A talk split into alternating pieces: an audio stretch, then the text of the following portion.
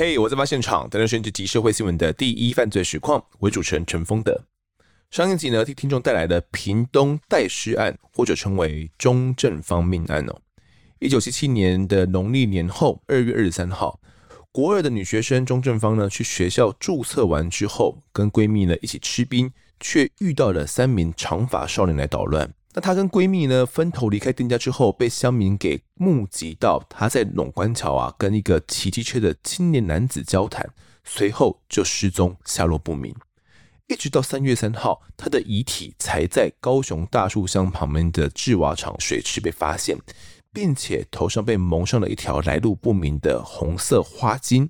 身上呢，则被灰色塑胶布以及二月十七号、二十一号以及二十五号的南部版《中华日报》给包裹着，最外层呢，还用了零点八公分的铁丝哦交错捆绑。生前很有可能呢遭受到性侵未遂哦。那仅仅扩大搜索长发少年以及不良的青少年呢，却都没有斩获。一直到案发的两个月后呢，屏东万峦乡赤山村有个叫西方道堂，它的后山有一个槟榔树。大约一百八十公分高的地方哦，被人发现树上刻有“再见，六十六年二月九号，钟正方刘圈圈”这样的字样。专案小组因此研判了这个刘圈圈哦，刻这个字的人一定就是钟正方的男友。难道整起案件是情杀吗？这一集我们将讲完整起案件的后续发展。那同样邀请到我们来宾是文史专家管仁健，绰号管大，管大你好。大家好，我是管仁健。是管大，然后这个凶手真的是周正芳的男朋友吗？警方顺着这条线查下去之后，有没有发现什么线索？这个西方道堂啊，大概距离美和中学有七公里之远，嗯，那距离钟正芳家呢，大约就是八公里。当地人称这个地方叫做水洼潭呢。警方啊推测说，钟正芳生前哦必定有一个刘姓男友，否则不会来这里约会。那也有自称这个钟正芳的邻居。的目击者就向警方提供线索，讲说在二月七号的傍晚，有两个十八到二十岁骑黑色机车的男子，一名身高约一百七十公分，皮肤黝黑，穿牛仔裤；另外一个身高比较矮一点，大约一百六十五公分，穿卡其裤。那他们在内浦乡中正方家门口的省公路上，以吹口哨作为暗号。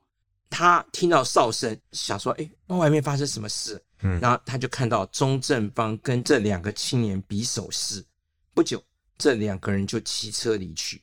所以警方研判了，这两个年轻人可能是要邀钟正方一起出游。哦，那警方就将目击者所描述的两名青年中较高的一个，与高雄商职女学生钟秀慧及钟正方同学这个黄慧玉啊、钟凤英啊、郑信之啊。他们在二月二十三号陇关桥上看到的骑摩托车的那个青年，好像很类似嘛。嗯，加上这个槟榔树上刻的这个刘叉叉，也是一百七十公分以上。对，于是警方开始就要搜索全台湾一百七十公分以上的刘姓男子。哦，这样一来，有了姓氏，又有了身高。而且我们年龄有线索，大概是在青少年嘛，十八、二十岁，或小一点、大一点，差不多这个范围，那应该很快就可以抓到嫌疑人了吧？钟正方的妈妈哦，就对警方这办案的方向非常的不满了，哦，因为哦，她否认女儿在二月九号曾经来过这个西方道堂，因为她记得很清楚，钟正方在寒假的时候说要到学校去上辅导课。所以二月七号、二月八号有女同学来访，就在家里面。九号也是足不出户，一直到二十号，就是农历初三了，才陪她一起回娘家。而且啊，钟正方也没有任何刘姓同学或是朋友。但是警方却认为，为什么日记两页被撕掉了嘛？对啊，就怀疑是不是你钟正方的妈妈说谎，有鬼？哎，对，这是警方的判断哦。可是这个让保守的家属就显得很困扰嘛，因为老实讲，在这个客家村里面，根本就在我们那个年代，你说国中的女生有男朋友就已经是很，就就很离谱的事情。他们女儿不幸遇害，还要在警方办案的过程中不断被几乎就等于是骚扰嘛，又跳出来说她有男朋友什么，这个对家属来讲真的是情何以堪呐、啊。是相信不管是谁有可能都很能能够接受。对，好，那上面这个科的时间呢是二月九号嘛，但是失踪曝光是在三月左右的事情哦，这又该怎么去解释呢？警方当时就是主张二月九号是刻在上面，对对对，对。那命案见报是三月。会不会是什么好事之徒啊？找麻烦的人呐、啊？无聊无聊是热闹分子去凑热闹的才去磕上？但是时间不对啊，所以警方觉得这不太可能吧？对呀、啊，可是因为只有唯一的线索嘛，于是就投注所有的资源，把高屏地区所有这个刘姓男子啊都找来嘛。嗯。某种程度也是白费力气了，而且 反而徒增钟家的困扰，因为这个对父母来讲真的是情何以堪呢、啊？是啊，是甚至连后来哦，在高雄中学里面也有出现的一些字迹，还跟我们前面提到的那一个哦很相似。这部分是怎么回事呢？关导，因为找不到嘛，追查很急嘛，嗯，所以把所有的高中男生啊都当成嫌犯嘛，尤其你超过一百七十公分、嗯，那这个就引起了高雄中学学生的不满。那有人就在他们校内网球场旁边有一棵大王椰子树的树干上面，也一样画葫芦写了一个钟正方熊叉叉六十六年五月十三号立夫，就跟那个一模一样，就登一个写出来。那这个高雄市的刑警队长有这样一条线索，你不得不去比对嘛，就变成学生中间的笑谈。为什么呢？因为这个高雄中学的校长就叫做熊惠明了，其实很明显的看出来是学生恶作剧嘛。学生认为你校长放任警察到学校里面来查案，如果你是超过一百七十公分的，就一直被调查嘛，对不对？那你万一姓刘，你就更麻烦嘛。哦，所以说他们就干脆报复校长，那也让你尝尝这个味道，让你也被调查看看。对对对。那侦办了许久，目前看起来也没什么进度。这个案子感觉好像也就成为悬案了。那专小组到底该怎么办？当时警政署长孔令成啊，就非常的心急嘛，指示这个刑事警察局，我们一定要改变侦查的方式了。嗯，那我们就建立一套新的制度，叫做秘密证人制度。刑事局有一个叫八号分机嘛，嗯，我都还记得那个电话叫五四一二一零八，打到刑事局。刑事局长曹吉本人他会来接，刑事局局长哎，本人来亲自接哦。对啊，你现在想到这个案情，这个有多大？你也可以写信到台北市宁夏路八十七号刑事警察局长曹吉亲启。如果害怕报复，你不用写姓名，你也不用写任何联络方式，只要寄来的这个线索上面那个信上面一角把它截掉哦，撕下其中一角就好了，哎，撕掉其中一角。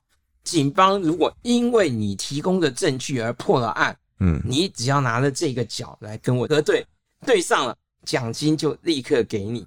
那当时悬赏的奖金呢？中正方命案呢，高达十五万元。哇，江子翠命案才十万元。你看他把那个尸体弄得脆勾勾，这样子，这样子才才十万块。那北投这个游民张命案呢，在这甚至只有五万元。其实奖金的高低哦，就可以看得出来，就是讲说。这个刑事警察局对于这个案子的重视程度有到多少了啦？对对对对对。OK，那看着警方哦迟迟破不了案了，也让南台湾的民众其实很不舍得庄正芳他的遭遇。我们实际上一集有跟大家简单带过嘛，也就才诞生出了《龙关桥的呼声》这一首歌哦。对，那歌词第一句就写到。想袂到小女命，点点暗惊你梦是啥？哦，就是想不到少女的命运啊，默默的就走入了这个枉死城里面。哎呀，对呀，这真的是，是。那这首歌其实要来探讨的，好像也不只是字面上的意思啊，好像有更多的深意啊。是因为警方破不了案嘛？那屏东的民众又同情这个钟正方的遭遇。但北部了，刑事警察局就用重金来悬赏。嗯，那南部的话怎么办呢？民间就诉诸于鬼神了。这个时候，这个祥林唱片呢，就用卢玉林作词，张春生作曲，请到这个梅家军呢，当时的一个歌手啊，来演唱这个台语歌曲《陇关桥的呼声》。那为什么是这样呢？因为钟正芳是客家人嘛。那刚才我们看到这所有的线索，这个提供线索的人，这什么三个年轻人是吧？共同就有一个特点，他们通通都是讲客语的嘛。是，但是屏东也好，高雄也好，还是有一部分人讲台语。那如果这个案件最后变成只有客家人关心，讲台语的人都不关心，嗯，那这个案子很难破嘛。一定要讲台语的人也提供线索，破案的机会才会大嘛。嗯、所以才会出现了这首《陇关桥的呼声》这样一首歌。这样的歌其实也就是提供只懂台语的人，你们虽然比较少关心这则消息，嗯，但是借由这首歌，你知道了。你如果在当天在拢关桥那个附近，你看到了什么？赶快来提供线索哦！所以这首歌呢，其实是先从南部的夜市慢慢流行起来的。那这个越唱越红。那大家即便可能原本不熟客语的，对客家族群不熟悉，也没有知道这个案件的。透过这首歌的走红，大家也知道说，哇，这个龙关桥的呼声讲的其实是是钟正方这女学生的这个故事，悲惨的遭遇。对，希望大家就是提供线索，提供线索啦。如果你真的有看到的话，你在龙关桥上如果有看到什么，嗯、你赶快跟警方讲。哦，其实大家现在有空的话，稍微把我们节目按下暂停，直接去搜寻这首歌，你就知道这首歌它其实是很很悲的一个调。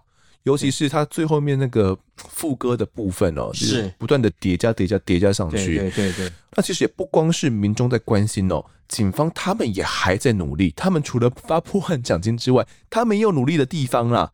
那听众们不知还记不记得哦？其实钟正方他的遗体呢，盖着一条不明来历的红色的花巾，对，红色花巾，但是上面是有一个白鹤图案的，而且它是一个棉质的花巾。那这个方巾呢？哦，经过家人的确定，不是他们的。那既然不是死者的，那是从哪边来的？哦，那就有可能是凶手自己本身的，或者是从哪边捡来的嘛。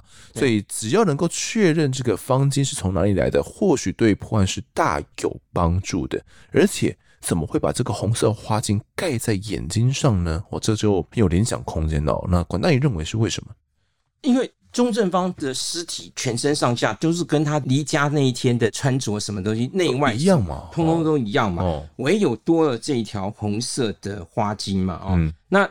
根据民间的习俗，在死者头上如果缠上红巾，冤魂就没有办法来报仇嘛。嗯、那这个、啊、都是上了年纪的人或者这种鸡童啊，才会有这样的迷信嘛。嗯、所以警方就开始从这个神坛查访，哎、就开始出现了突破。到了案发的第两百八十六天，警方接到线报，就是在十二月三号收押了住在这个万丹乡啊湾内村的三十一岁的男子黄坤亮。当时呢，报纸就刊载了这名警方锁定的嫌疑人哦，黄坤亮。他呢是一位秃头，三十一岁就秃头，秃头三十岁秃头。这重点不是三十一岁秃头，少年秃不是重点。听众们，你还记得前面警方锁定过怎样的一些特征吧？长发的青少年呢？这可是这个黄坤亮都三十一岁了，算是壮年了吧？中壮年了，跟青少年对不起来。尤其是那个秃头，你要怎么样？跟长发能够连接的起来呢？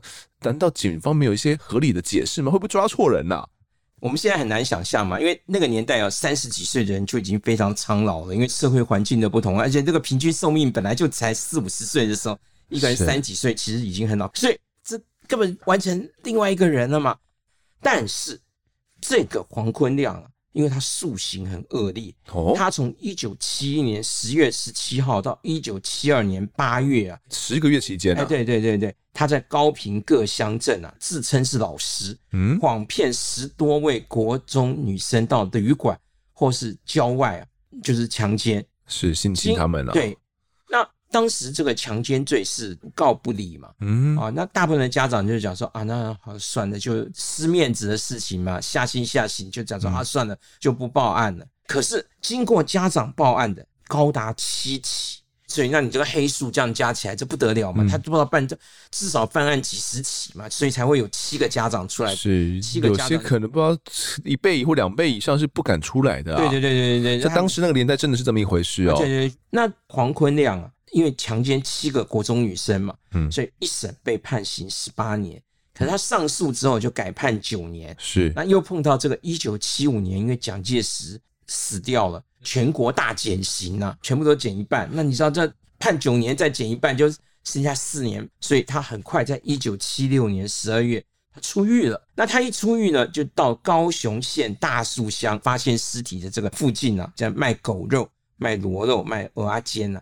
可是他也是恶性不改啊，就在距离钟正方弃尸之处不远的后庄义和旅社，他又性侵了一名国中女生，刚出狱没多久嘛，哦，又性侵一个。对，那警方啊，在三月初钟正方命案发生的时候，就已经将黄坤亮列为对象了。嗯，可是问题是，大家提供来的线索都是那个什么？你要一百秃头，问人家没有讲到秃头嘛？对对对，讲长发，长发，然后什么青少年嘛？然后对啊，对啊，那所以。这高雄中学什么的一个，可是陇官桥的呼声开始在屏东开始流行了。以后，哎，真的有民众向警方来报案呢。啊，报案讲说，讲什么？这个黄坤亮他有一个披头型的假发，就是他平常出门的时候其实是戴假发的。披头型的是怎么样的呢？啊，大部分的假发都是西装头啊，因为你。你知道你你如果弄一个披头的假发，等下你走到路上就被被警察抓了，抓把你抓去理发，抓去剪头发，你有什么事？一般那个假发比较不会用到披头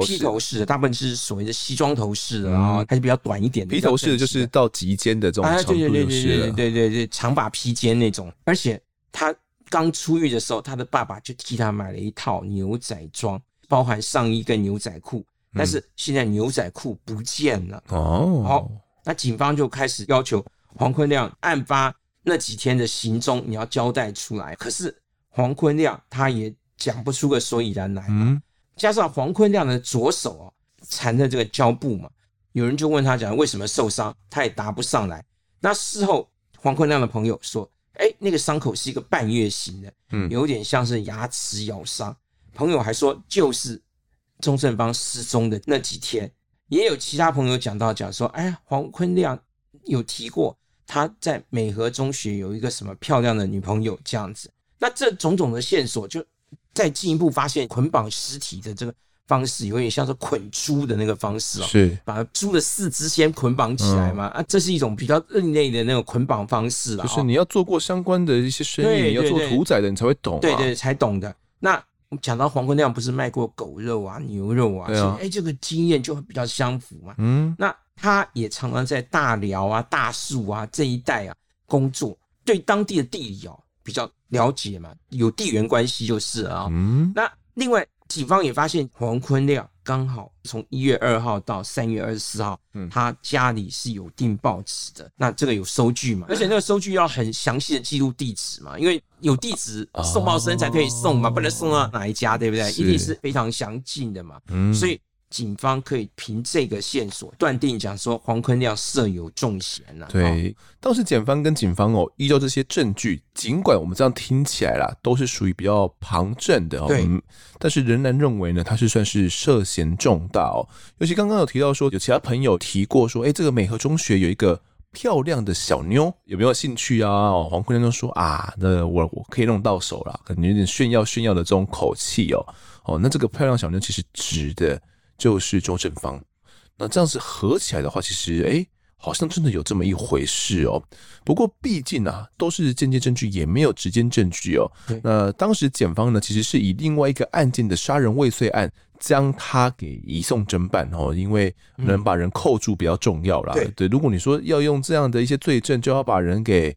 直接移送侦办，可能法官也不会支持你啦。对，就是押人取供啦。因为我们现在话讲，就是讲说，我们我硬说你涉及另外一个案子，然后我把你扣押起来，然后在实际上我是要调查这个案子，大概是我们讲的叫押人取供了。嗯，好，那总之只要人扣住，就有办法提讯出来，慢慢问了，就不着急啊。那后续警方还有再去查证哪一些资料？因为前面讲的其实都还有点笼统诶。对，比较直接的证据哦，是警方传讯的这个潮州镇。金城旅社的女服务生，嗯，证明黄坤亮在农历正月初四的时候，投诉旅社。这个服务生呢、啊，曾经受托黄坤亮拜托他去洗这个白衬衣跟牛仔衣裤，是，并且放在那个烘干机前面去烤干了啊。嗯，那第二天早上，因为这个衣服根本还没有烘到全干嘛，这个黄坤亮就急着把衣服拿去穿走了，离开了。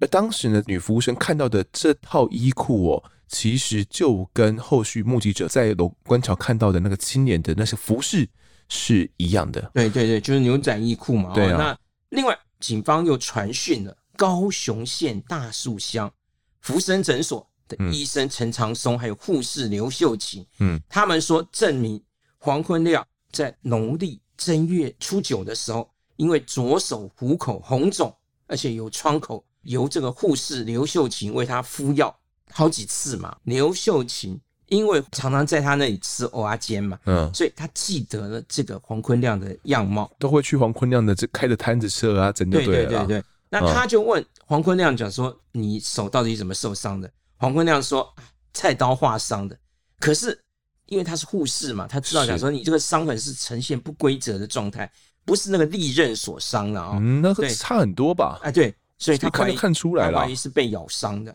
嗯，那可惜哦。当时黄坤亮就诊的时候，因为这个是平常的这种小外伤啊，是啊，所以那个年代这个诊所就是替人敷药，都没有叫你写什么病历什么东西啊。嗯，敷完药收了钱就就这样，没有填写在病历上面。可是服务生的证据跟这个护士的证据相对来讲是比前面这些是要强一些了啊。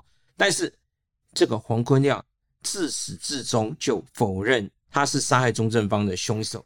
但是他对以往的那些性侵案倒是坦诚不讳，还说他之所以要逃避警方的抓捕，嗯，是因为他有前面这些案子的前科，担心警方会怀疑他涉入这个钟正方命案嘛。可见他脑筋比较清楚嘛，他知道讲说，如果涉及钟正方这个案子，那那那就是死刑，那绝对就是死刑，赶快躲起来再说。对对对，啊，可是其他的案子的话，就是在那个年代。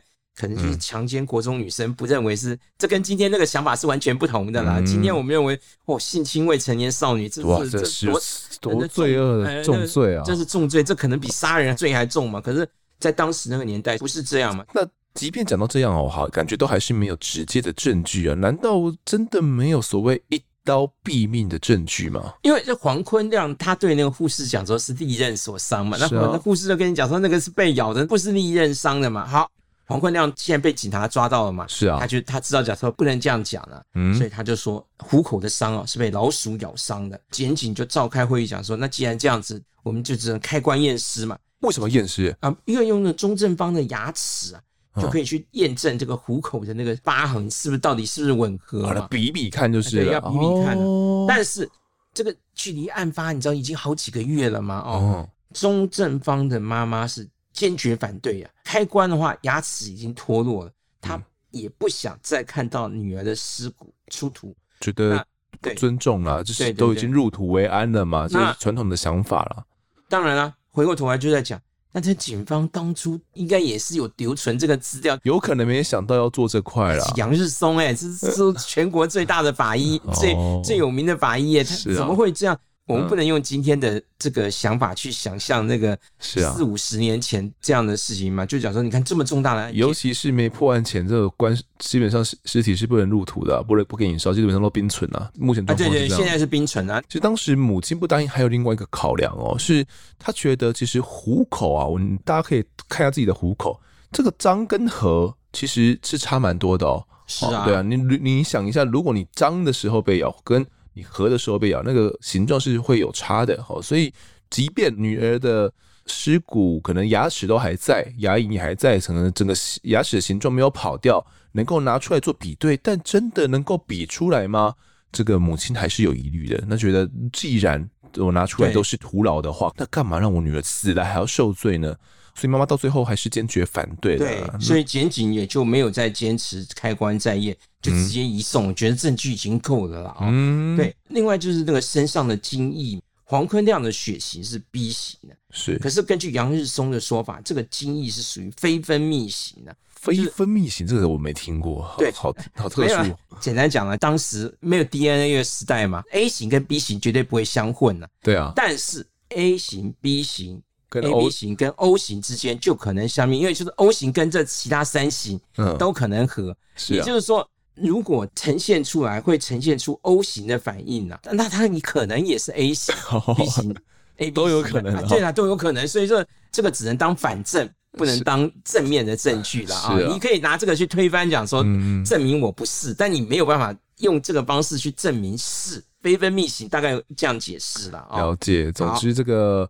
黄坤亮的血型尽管是 B 型啊，但是他的精液如果送检的话，可能是属于比较特殊的，他验出来之后会是属于 O 型的反应。好，因为可能 O 型里面可能也有掺杂了这个大 I 小 I 嘛。但是呢，黄坤亮他的精液有反应，跟钟正芳身上采集到的嫌犯精液，后续经过比对，算是相符的。尽管这样的相符可能没有几分的这种对是正确正确的几率的，但是哦，至少是相符的，不是不符的这样子。对对对，就是不能当反证啊。对，好，那另外黄坤亮他的体毛哦跟。周正芳他遗体上面其实也有发现了一些男性的体毛哦，呃，两者的体毛拿来比对，尽管没有 DNA，但是看起来好像很相似。当时的科技就是这个，就只能这样子了啦。对啊，那此外呢，还有再去验证一点哦，也就是关于齿痕的部分嘛，没办法去验证到底是不是属于钟正方的齿痕，因为没办法开棺验尸嘛。对。但是呢，呃，经过法医杨日松去检视了黄坤亮他手上的伤疤哦，他认定呢伤痕中哦有属于人齿上排牙齿这个特征哦，所以他认定这个牙齿就是人齿所留下的，绝对不是什么老鼠啦。所以这就证明了说黄坤亮他对于虎口伤疤的来源是说谎的。那为什么你要说谎呢？为什么你明明是人齿所咬伤的，你却要说是老鼠所咬伤的呢？哦，所以这就很让人匪夷所思哦，感觉也是让法官更去加强他心证的这一块哦。总之，这前前后后呢，检警总共把二十一项证据调查完毕之后，检方就依照杀人罪准备要将黄坤亮给起诉了。当时这个起诉过后，呃，整个民生又算是比较平静一点嘛，大家觉得这个案子好像水落石出了。到一九七八年三月六号的早上，高雄地院呢就开庭侦讯在押的嫌犯黄坤亮，也传讯了护士啊，这些都来做指证。那黄坤亮虽然是竭力否认涉案，还指责这个检警诬赖他了哦，要陷他于死罪。但是因为他性好于色嘛，就是终究他曾经性侵过十几个国中女生嘛，啊、对，而且。这个证人的证据对他都不利嘛，嗯，所以三月十七号早上，高雄地方法院的广场聚集了一千多位等候聆判的民众啊，一千多个人在那边听判决啊，啊对啊，这感觉是在那种看以前斩首的那个画面，啊、对，对，没错没错没错，就是那个样子啊。本来是只有一千多个人嘛，要正式开庭宣布的时候，已经。几千个人了，嗯，这围得水泄不通，然后那地方法院里面哦，这个是走道啊、广场啊，那甚至都是人啊，都是人啊，而且很多人都给息，什么都已经准备好了，就是准备要当场就要就要把他打死这样子，啊，所以你要那法警也是都很紧张啊。法官还没有宣判呢，啊，这个窗户就已经被挤破了，还有一个人就摔进法庭里面了，啊，因为这个玻璃破了嘛，人就人就被人摔下来了，对对对，砰的一声啊，就是吓坏了民众啊，大家。因此也都没有听到法官到底吓都吓死，到尖叫嘛？对对对。不过报纸上都有公布嘛啊，讲说黄坤亮承办强奸罪啊，判处重刑，假释出狱之后不思悔改，又重施故技，扼杀被害人，遗弃尸体，良心泯灭，恶性重大，沈着犯罪情形，强奸而故意杀害被害人，处死刑，褫夺公权终身。又遗弃尸体罪，处有期徒刑两年，因执行死刑，褫夺公权终身。哇！啊，黄坤亮听到这个离判之后啊，就这个非常激动啊，做事挣扎，就随即被几名法警牢牢压住，挤出人潮啊，押回看守所去。是，他可能没想到，真的就被判了死刑哦。对，一审被判死刑。哦，那这个一审被判处死刑之后。让南台湾沸腾的民怨都算是比较舒缓了嘛，但是没想到这个黄坤亮在父母亲的支持之下，资料没有查到了他父母亲是做什么的，但是在父母亲的支持之下，他又聘请了大律师又在上诉。虽然在高院呢是维持原判，但到了跟一审，到了跟二审的时候，他获得了无期徒刑的判决，并且后续也就确定了。一直到一九八八年的一月的时候，蒋经国逝世哦，那接任的李登辉呢，循例又再来了一次全国减刑呐。那黄坤亮呢，也因此从原本的无期徒刑减为了十五年。哦，那在一九八八年六月二十五号的时候，他服刑满十年哦，他就获准假释出狱了，只关了十年而已啦。他出狱之后呢，他想申请非常上诉哦，他不断强调说自己是无辜的。讽刺的是哦。二度出狱后的黄坤亮，在五年之后又在屏东市犯下了性侵案件。到了一九九七年底的时候，被屏东地院呢判决九年的有期徒刑。那因为他在宣判前呢没有被收押哦，所以他又在逃亡了两年呐，之后才在恒春的菜市场里面呢被逮捕哦，然后解押归案了。那其实当时黄坤亮呢他已经五十三岁了，被逮捕的时候，他那个额头都已经秃了，还留着一个白色的胡子哦，满口阿弥陀佛。他自称呢他已经出家了，在满洲乡港口村哦的精舍来修行，所以已经遁入佛门了，跟这个余色哦，跟这个世间的。这些牵挂已经无牵无挂了，我没有要喜欢这些东西了啦，这是他的说法啦。总之，这是一九九九年的一月二十七号，当时媒体呢报道中正方命案的最后一则新闻哦，整个案件就这边差不多要落幕了。但看到这边呢，我很好奇，我不太能够理解，大家还记不记得这整个案件一开始在冰果室里面对有几个人？三个人嘛，对啊，有三个年轻人嘛。即便黄坤亮他是戴着假发的，他原本是秃头嘛，戴着假发的，好，那他是其中一个年轻男子，这样子来算好了，也还有两个人啊。那这两个人跑去哪里了呢？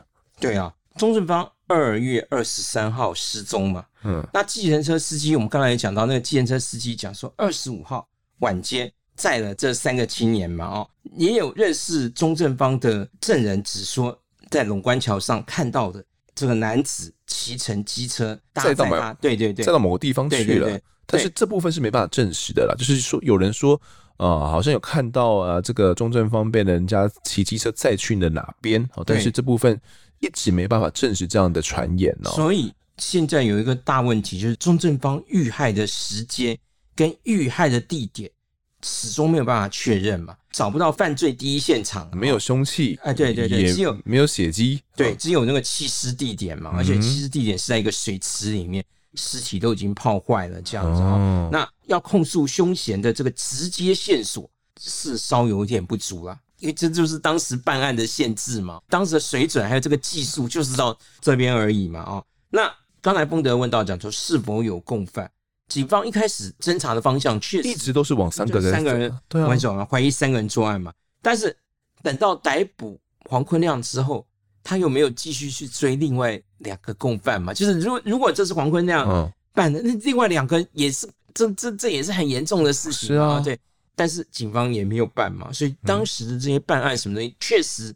里面还是有瑕疵在里面的啊，就是讲我们今天这样回头看，就讲说这个线索其实这个这这些证据什么东西是不足，还是不太足啊。对对对，所以你可以看到，在当时很容易就判死刑了。这个案子他始终没有，他到了跟二审的时候被改判无期徒刑嘛。是啊，那某种程度其实你也可以想象到这个法官去判案的困难。可是黄坤亮确实是恶性重大嘛，用今天的标准来讲说，像这样子这个性侵。国中女生，而且她连续啊，对，而且她根本不可能改了。就她，你看到她一出狱不到几个月，马上就再犯嘛。所以说，用今天的标准来讲，大概就应该要让他长期，要要永久跟社会隔绝。他根本不能，绝对不能离开监狱嘛。他如果离开监狱，可能要带电子脚镣或者什么东西，这绝对绝对要解释。可是，在那个年代没有办法嘛，那没有办法怎么办？就干脆用另外一个案子把他当死刑给把他判了，就让他死了就。一了百了，这其实对当时社会来讲，保护社会的一种另外的方式啊，对，那就可以让很多国中女生不会受害，因为终究你知道，国中女生受害跟成年女性受害是不一样的。国中女生她还不懂得怎么保护自己嘛，啊，所以说这个我们现在这个文明社会，这个法律的这些思潮啊，也都是经过这些很心酸的这些案件，才慢慢累积出来。让全民有共识。是啊，对啊，但总之说不定啊，真的他悔悟了，那可能也因此没有再更多人受害了啊。那呃，现在他还还有没有在人世间，我也不是很确定。对对对对，对啊，在的话应该年纪也也相当大了啦。对啊，好，那其实，在多年之后，管大好像又有在听到了《陇关潮的呼声》这首歌，因为我当兵的时候在金门嘛。在金门是这样的，拿枪哦非常方便的，嗯，你就是抱着枪在睡觉嘛，这枪支管制很松懈。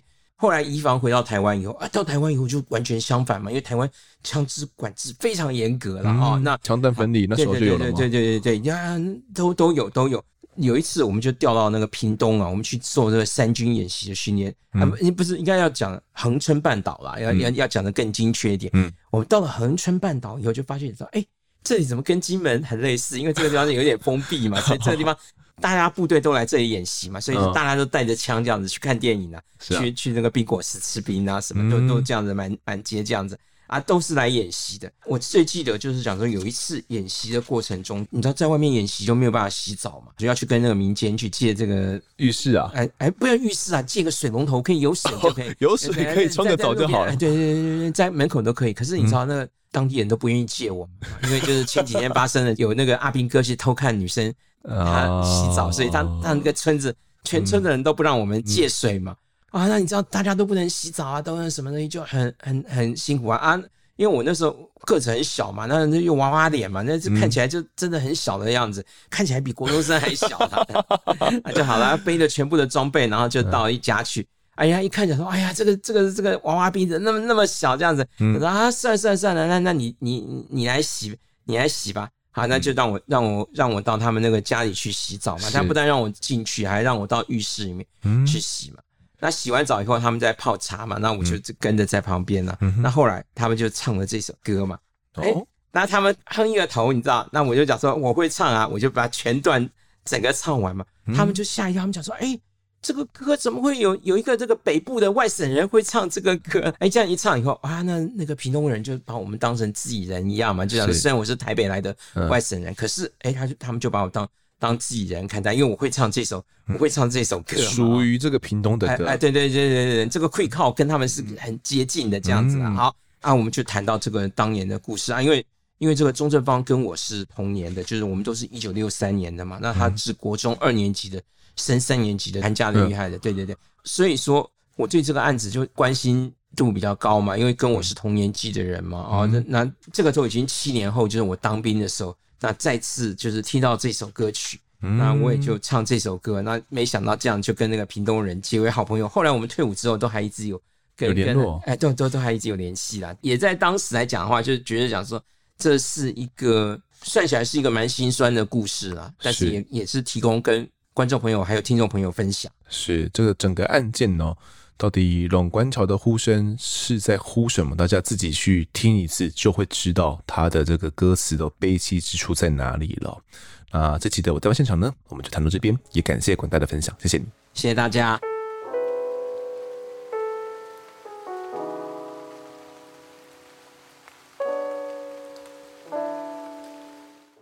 接下来是听众时间的读一下各位在 Apple Podcast 的留言。第一位留言的是 Rebecca 方。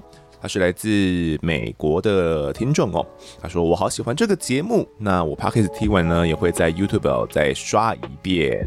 好，谢谢这位来自美国的听众哦。相信大多数人哦都是从 Podcast 认识案发现场的啦。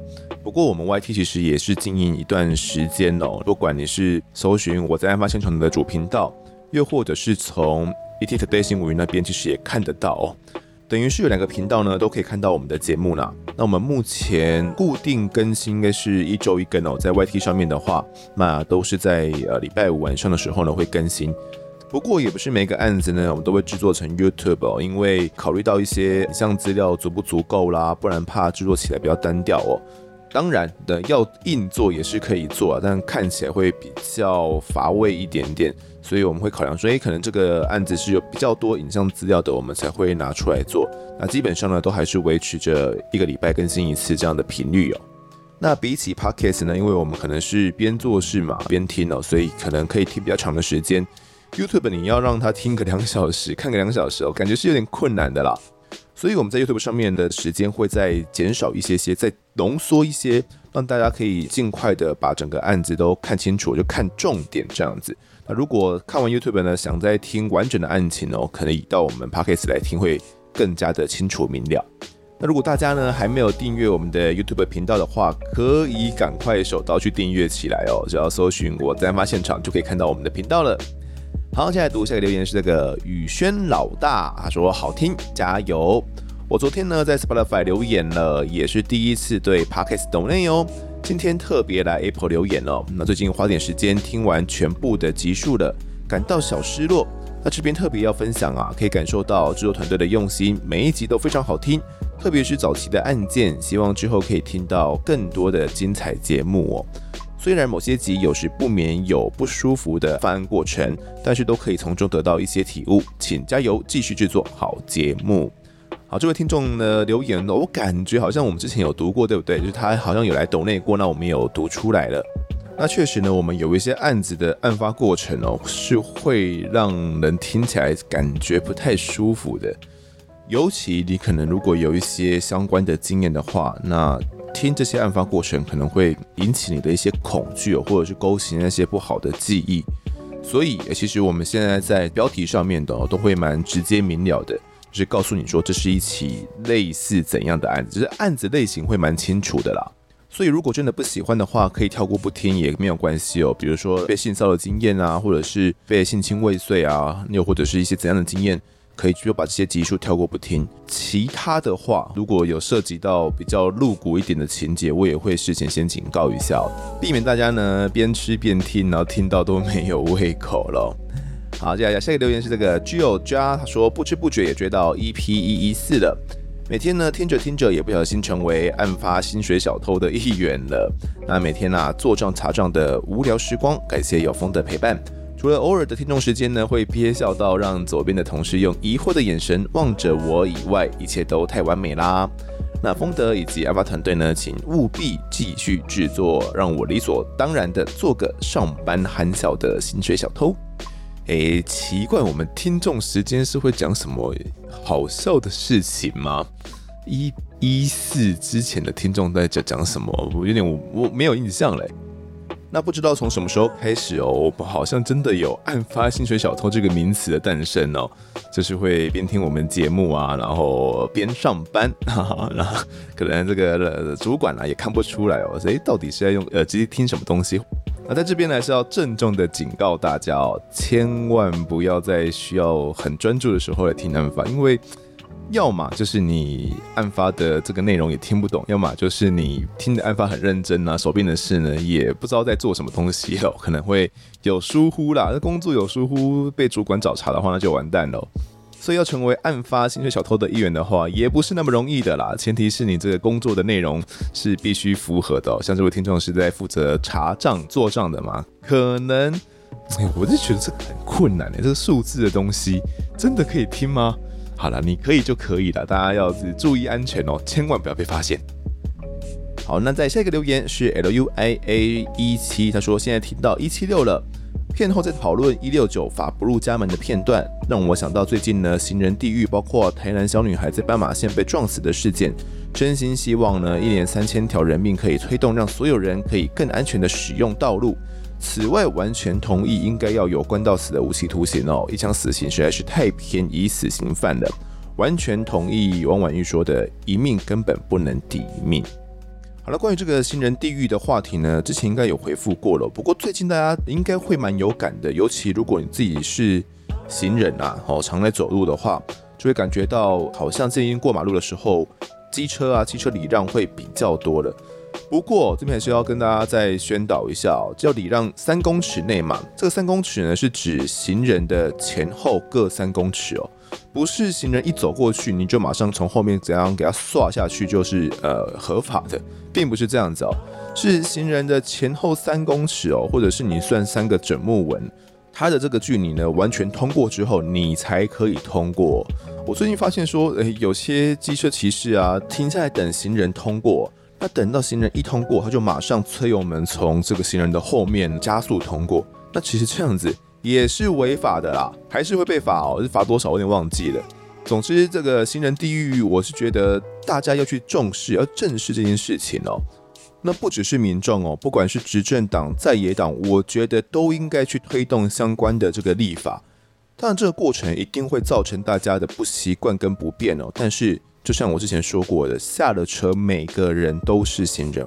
基本上我们不可能随时随地都在开车的嘛，就算你有开车，你也是需要走路到停车场或者是走路到你停车的地方的嘛。所以每个人都会成为行人的时候，只是想要安心过个马路，不被车撞到，真的有这么困难吗？我觉得去追求一年零死亡这件事情，虽然现在听起来很遥不可及啦，但是我觉得要有一个努力的目标，我们才会知道该怎么去做嘛。现在是多少？一年三千条人命呢？不要觉得说把三千要归零这个目标太过遥远，我们就都不做了。如果不做，那我们就是在原地踏步哦。我觉得这个目标一定要定出来，并且逐年或者是哦逐季的这个目标也是要慢慢的定出来的哦。那大家呢，慢慢的配合，慢慢的改善，从标线、号志、执法哦到这种训练，我们可能在考照上的训练都要做到，最后面可能才能够去慢慢的接近这个目标哦。那这个过程中一定会造成大家不便，但是这是必要的痛苦啦，因为每个人都会成为新人。再来呢，关于这个要有关到死的无期徒刑，也就是真正的无期徒刑，无法假释的无期徒刑这件事，我一直是蛮认同的。那可能是我，我不知道是不是我做的资料跟功课不够多啦，可能我还不太了解说为什么台湾要去设立呃有假释制度的这种无期徒刑哦，是因为我们的。监狱牢房不够，还是怎么样的？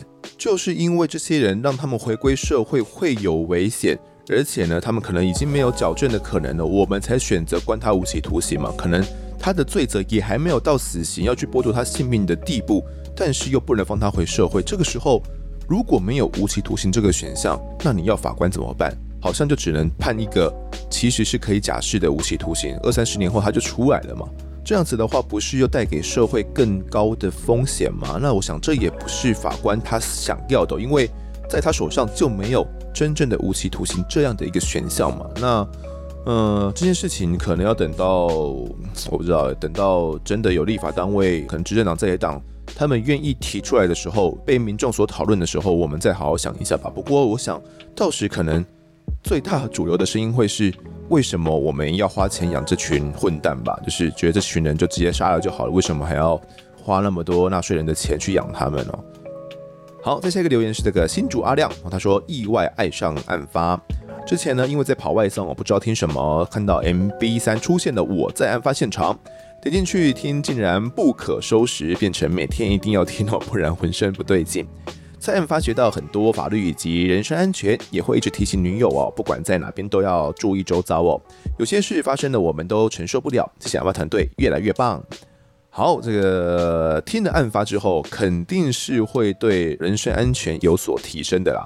不过这边也是要提醒一下各位有男女朋友或者是有老婆的这位先生们呢，哈，我分享一下自己的观点啊，就我认为哦，这样子的一个警惕，适量适当就好。你随时保持一个高度警惕哦，然后觉得好像哪边随时都会有一个坏人出来想把你干掉，然后想要把你拖进巷子里面去性侵，随时要去洗劫你的财物，要去干嘛干嘛的，随时要把你分尸，这样子其实也很累耶，就是你随时都提心吊胆的，对吧？那台湾的治安其实没有那么样的恐怖了，只不过我们要知道一些美感哦，比如说。真的发现有人在尾随的话，我们该怎么办呢、那遇到诶你的另外一半有恐怖情人的特征的时候，我们该怎么处理啦？那真的遇到恐怖情人呢，我们该做怎么样的处置？呃，是要马上远离他、激怒他，还是我们呃可以更怎么样的去保护自己，然后让感情可以平安的落幕，也可以去脱离这样的恐怖情人？我觉得更该注意的是这些眉眉角角的东西哦，而不是让自己永远的处在一个高度的警惕之下。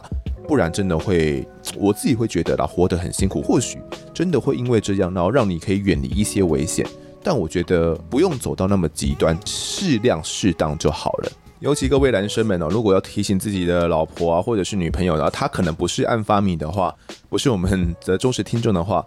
那可能可以用说故事的方式哦，跟大家来分享。大家听了之后呢，可能比较不会那么反感了，就觉得，嘿，你又来说教了哦。如果是我，呃，我的另外一半一直赶快说说这些无为不为，我会觉得很烦啦。所以我会尽量去避免直接刚刚在说教啊，跟他说啊，你就是要注意安全啊，就是要怎样怎样怎样。或许有些人会觉得这件事情是，哎，你很重视我，你好棒，你好体贴，你是关心我安全的。但可能如果是我的话，就觉得嗯，好烦哦，不要再讲好不好？我知道了这么基本的东西，就有点像是这我妈的碎碎念一样哦。所以呢，也是要去观察一下自己另外一半的这个性格跟脾气啊。那如果他不是这种适合说教的性格的话呢，我觉得还是用故事分享的方式跟他讲说，哎，今天听一个这个怎样的案子啦，这个案子，哎，我有一些怎样的感触啦。我觉得用这样的方式可能会比较适合啦，那也可以让两个人呢多一些话题。最后呢，要感谢这位新主阿亮啦，这跑外送期间也是持续的听案发哦，那感觉外送员们听案发的这个群众也是越来越多的啦。如果彼此有遇到，因为我像我知道有时候在路边在顾路嘛，在等单的时候，可能外送员彼此也会交流一下。哎，有机会的话也可以帮我们推坑一下我们节目哦。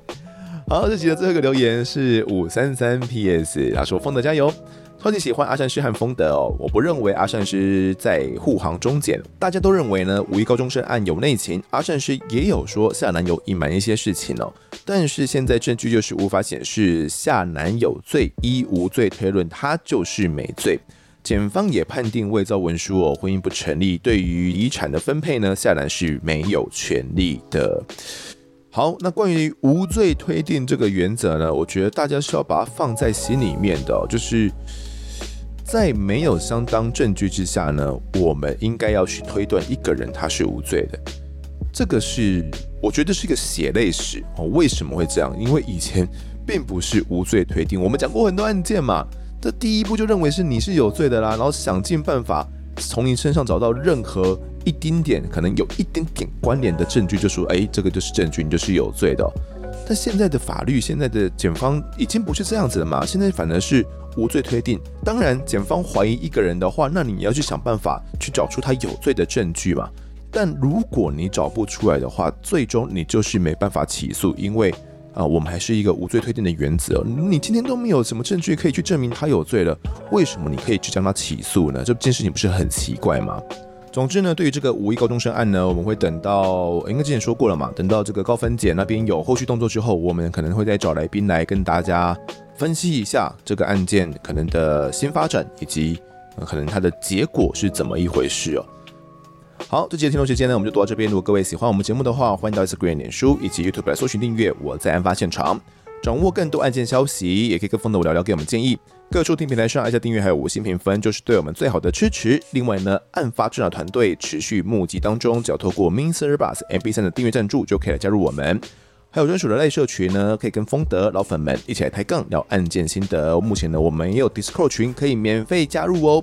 如果各位在 Apple Podcast 上面留言的话，我也都尽量在节目中给出回复。跪求听众们推坑给身旁的好朋友，一起来听听看聊案子。